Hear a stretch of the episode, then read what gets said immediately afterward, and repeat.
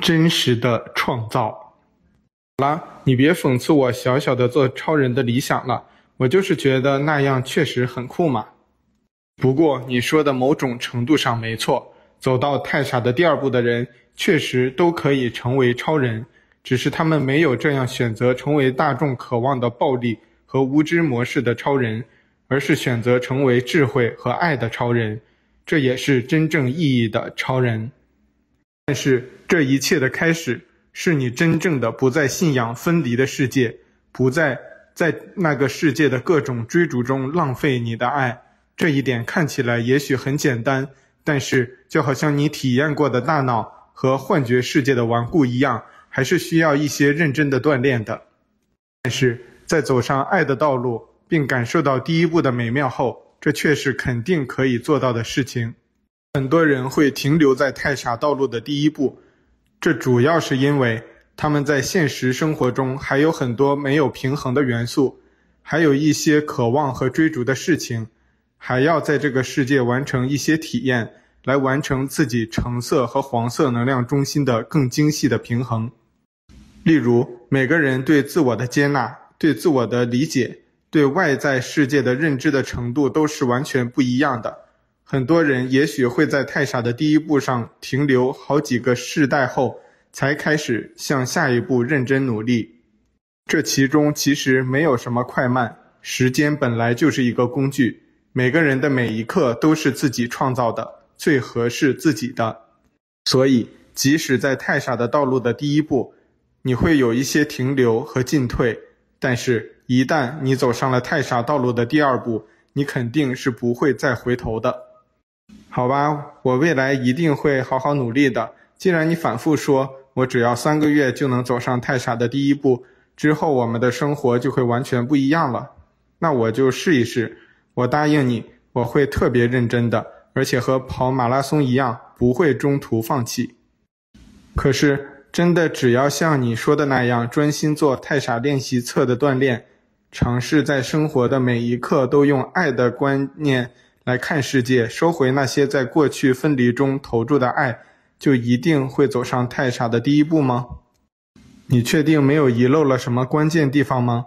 会不会等我锻炼了几个月以后，你会说，Jim，你这里做错了，那里忘记了？你只要反复地读《太傻天书》的前五个章节，做太傻练习，遵循太傻的生活原则，你不可能走不上太傻的第一步的。当你走上这条道路，你也肯定会有一种新生的感觉，这是任何人无法否认的。不过，Jim，你看起来还是没有理解太傻天书的核心原则。记得在未来的练习中反复提醒自己：是我自己创造了我的生活，不是太傻天书创造了你的生活，也无关于太傻到底说了什么或者漏了什么。如果我要找一个绝对无私、绝对智慧的老师，那肯定不是我，而是太傻。内在的太傻是一直与你同在的，你可以随时呼唤他帮助你、指导你。你唯一的障碍是你自己，你自己大脑的顽固。记住，是你自己创造了爱的道路，不是任何人，也没有任何人能阻碍你，只有你自己。任何老师唯一的价值。不是教导你已经知道的东西，而是来移除你和你已经知道的东西之间的障碍。这就是你大脑的病毒与顽固。我们以前教导过很多对付大脑病毒的技巧和方法，你都可以随时随地使用。以前你教的那些当下的技巧、反义词的技巧、类比技巧、呼吸的技巧，确实很有用，但是似乎那些都是一些基础技巧。每个技巧我几乎都只能偶尔用，时间一长就忘记了。比如跑步，当然是一步一步的跑，姿势、速度、步频都很重要。但是，一些进阶的，诸如山坡跑、法莱特跑之类的跑步综合锻炼，其实更有效。所以，有没有类似的进阶的技巧，可以坚持更长时间、更具体、综合性？我最好还可以在做这个技巧锻炼时，随时知道我到底锻炼到哪一步了。例如，我要是能以每小时十二千米的速度跑，那么我五十分钟能完成十千米；我基本就知道我可以用三小时四十五分钟完成马拉松。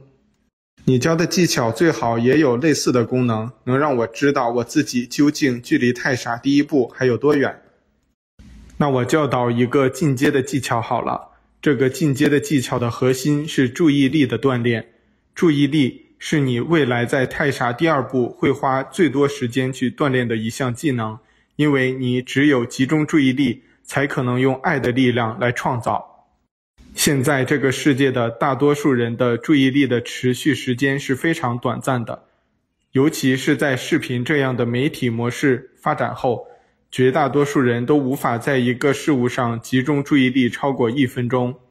注意力的集中却是所有创造和奇迹的基本要求。如果你不能有专注的力量去将自己拥有的爱聚焦在一个创造的焦点，那你不可能有意识地创造任何的体验或者现实的创造。当你到太傻第三步，如果你想去进一步地通过梦境来编程创造体验。你更会发现，注意力的集中程度是你在梦境中会获得多大自由的核心。所以，你越早开始做这个注意力的锻炼，对你当然越好。注意力的锻炼也会直接帮助你走上太傻第一步，因为爱的回收的基础也需要时时刻刻的察觉。你注意力集中了，回收爱会更加容易。注意力锻炼有很多的方式，最简单实用。且有你说的灵性进展测量功能的，肯定是这个太傻呼吸技术的锻炼了。这个锻炼很简单，清空思想，在当下与太傻同在的状态下，在冥想状态中，结合呼吸观察的锻炼，然后在心中默默数数。刚开始你可以从一百倒数，未来你熟练了，最好从一正着数。每呼吸一次，默数一个数。你看你能不间断地数到什么数，就知道你的灵性觉醒水平了。你在觉察自己呼吸的时候，你的大脑是不可能思考的，而你大脑病毒会顽固地把你拉回现实的各种情况中。所以你经常会发现，数着数着，你的脑子就开始想别的事情了。一般那些一飘而过的思绪是不会打断你的数数的。但是你会经常想着一些事情，就忘了自己数到哪里了。如果你发现你都忘了自己数到哪里了，或者都中断数数好一会儿了，这个时候你就得重新来了。一般一个刚开始练习的人能数到一百，说明他已经可以坚持不间断的冥想十分钟了，这就是一个很好的开始了。随着冥想的加深，你有意识的呼吸速度会降低到每分钟六至八次，持续锻炼下去，你在冥想中坚持的时间也会越长。当你能完成三个小时以上的不间断的冥想状态，你能不间断的数到一千的时候，你基本就肯定走上太傻第一步了。这种状态比较类似一个人能以十千米每小时的匀速跑完十千米的水平。这样的水平基本就可以去跑马拉松了。如果你通过进一步锻炼能数到三千了，你就离突破太傻第二步很近了。其实这也就是每天七到八个小时的持续冥想锻炼而已。等你到太傻第三步的时候，你会发现你可以在生活的每一刻都一边干自己的事情，一边察觉呼吸，呃，一边数数。其实这个练习的核心还是冥想的练习，只不过加上了观察呼吸和技术模式，本质没有变化。你看那些佛教和尚敲木鱼、数佛珠，其实都是在和这个太傻呼吸技术一样的练习，只是很少和尚真的知道他们敲木鱼、数佛珠的意义罢了。你看，这是不是比你锻炼跑步、跑马拉松容易多了？只要坐着数数就行，听起来确实不错。可是以我以前做呼吸锻炼的经验来看，这其实相当难。我真的没有每次冥想超过五分钟就开始想东想西了。不过既然你说坚持数到两千就觉悟了，那我就拼了。不过这一次谈话，你说要给我讲创造的原理的，似乎我现在都没有理解。到底应该怎么去主动的创造财富以及和谐的生活之类的技巧呢？是不是因为我还没有收回爱，没有走上太傻第一步，所以这些技巧讲了也没用呢？当然不是，所有的技巧都已经教导，只是我可能还没给你做具体的主动创造的演示而已。我要是现场给你弯一个勺子，或者给你表演漂浮起来，你估计印象会更深刻。不过那对你其实没啥好处，和看一个魔术表演其实没什么区别。我们这一章虽然主题是制造和创造，然而你看我大部分时间都在和你分析人类大脑是如何制造各个层次的幻觉、恐惧和束缚的，真正对创造讲的很少。这当然不是因为那些创造的技巧有多难，而是你不可能在没有停止制造虚幻的分离的时候去创造任何真实的力量。就好像我们以前一直做的比喻，你还在黑暗的海底，所以你是无法点火的。你不可能一边制造问题，一边又去创造体验。你无法一边浪费爱的力量，一边又希望用爱的力量来创造。你也无法今天制造，明天又去创造，这两个事情完全相反，也是无法共存的。所以，对于绝大部分学习这本书的人而言，更核心的不是创造的技巧，而是如何停止制造的过程。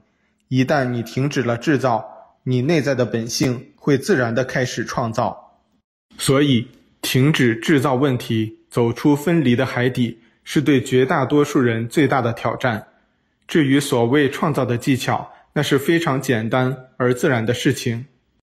等你不再用爱的力量去浪费与制造分离，你肯定自然的就会用爱的力量去创造了。就好像很多人天生就会游泳一样，创造也是每个人天生就会的事情，不用教导。就算你不会游泳，自己跳进游泳池，比划比划。你肯定也会对水的力量有一些感触的。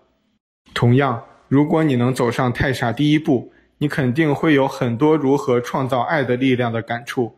那个时候，我将会教导你一些更主动、更进阶的创造的技巧。因此，Jim，我唯一对你的督促就是倾听你内在太傻的指引，尽快认真地开始锻炼，走上爱的道路吧。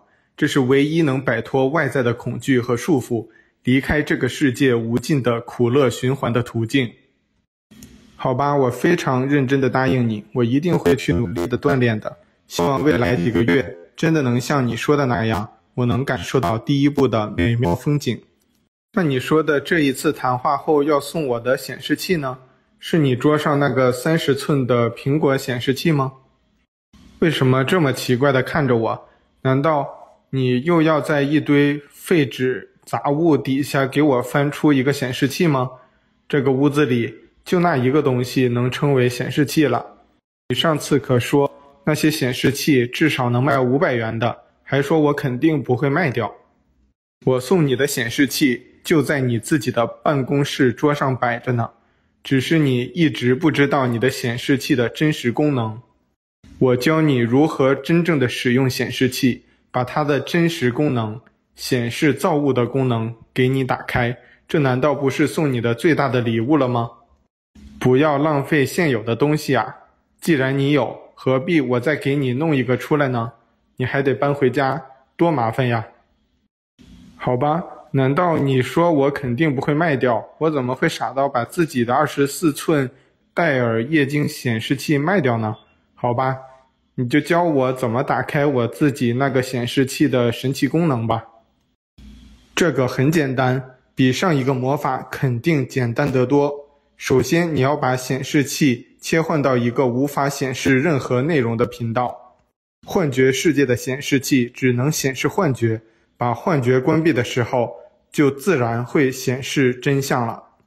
所以，你第一件事就是切换频道。当然。你可以直接把电源关掉，奇迹显示器的功能就打开了。后你可以拿起一张纸、一支笔，准备好做记录。我这样建议，只是为了你在公办公室不太惊世骇俗。你要是和我一样有单独的办公室，而且不会有人闯进来看到你竟然自己对着显示器说话。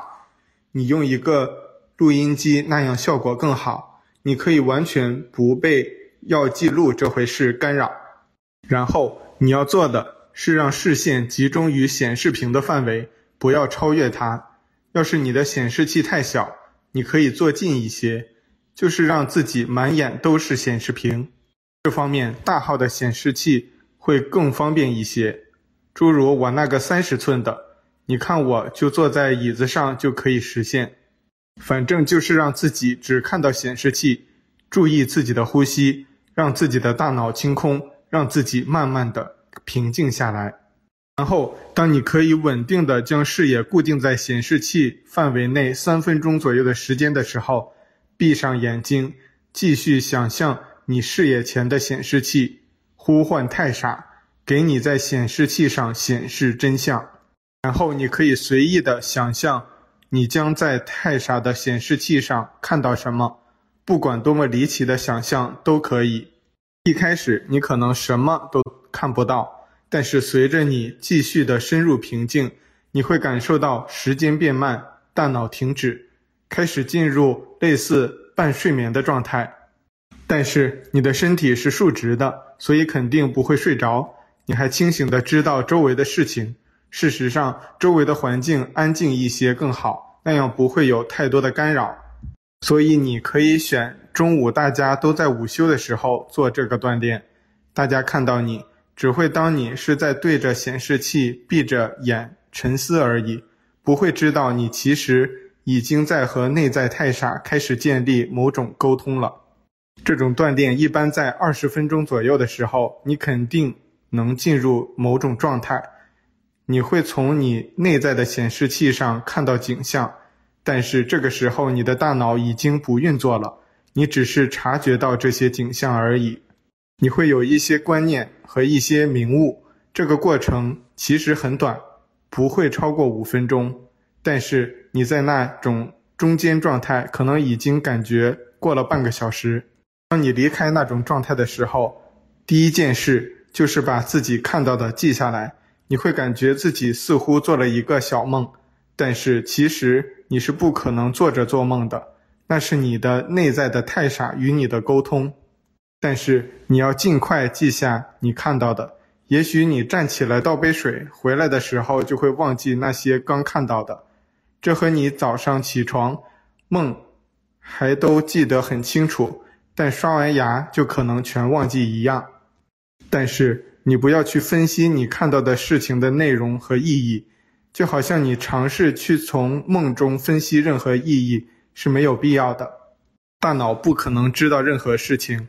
但是只要你记下来，你自己其实已经知道了，只是你还没有让大脑知道而已。这是成功率非常高的一种锻炼。你熟悉以后，几乎每个中午都可以锻炼一次。记住，你看到的是真相，但是因为你的大脑还无法理解真相，所以你不理解你看到的。这种锻炼的核心是与内在沟通的锻炼。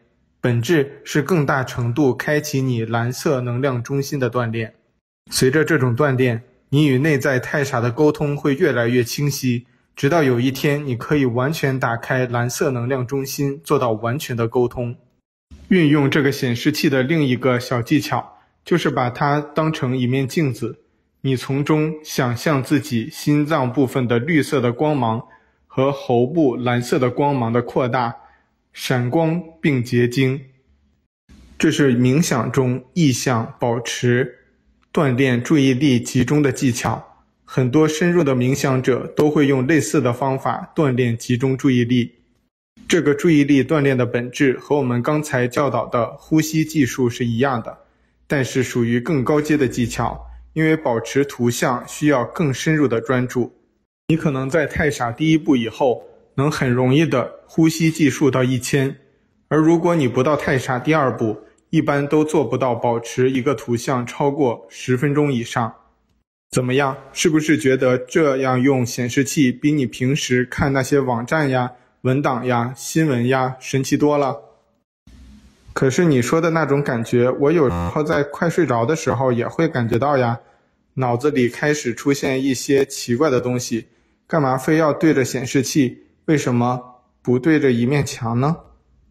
之所以对着显示器，有两个原因。第一，你是坐着的，所以不会睡着。睡着了，哪怕是小睡，也没有任何作用了。因为睡眠的时候，你的大脑是开放的，各种混杂的意念都会影响你，你不能主动的去接受太傻的信息。当然，你要是不做这些锻炼，太傻也只能在你睡觉的时候和你沟通了。不过，你总是忘了而已。这个锻炼比你睡醒后记下自己的梦境的锻炼有用得多，因为梦境是混杂的，不一定是真相，也可能是各种能量。搅乱的臆想。不过，这种锻炼的效果比小睡对身体的恢复效果好得多。就算只有半个小时，也比你趴在桌子上睡一个小时质量高。你整个下午都会觉得精力无限。第二个原因是你习惯了从显示器上接受信息，这个锻炼只是利用了你的这个习惯而已。这也是一种类比练习的变形模式。对着一面现实的显示器，然后想象一面内在的显示器，比你对着一面墙想象一个电影银幕的成功率要高得多。这样，太傻给你沟通实现的图像会更有效，不必再去辛苦地构建什么习惯平台。你可以就当在恍惚中看了一场小电影，知道了一些你还无法理解的事情。这种锻炼的本质也是冥想的锻炼。但是利用了一些工具的便利而已。你可以在家独自一人的时候锻炼，也可以在工作的时候随时进入这种锻炼。这种锻炼的效果很明显，你也不用戴那副你不愿意戴的墨镜。不过，你要是愿意戴着魔法墨镜对着显示器，效果会更好。啊，听你说的这么真实，我去试试吧。我想我先锻炼几个月。等有一些进展了，我们再进行下一次谈话吧。我觉得现在内容越来越深，我掌握起来应该不容易，不过我会努力的。嗯，下一次我们会进入奇迹和服务的对话。你也许觉得这一章内容很庞杂，但是其实只是因为大脑制造的问题太多了而已，所以一个个梳理起来比较费力。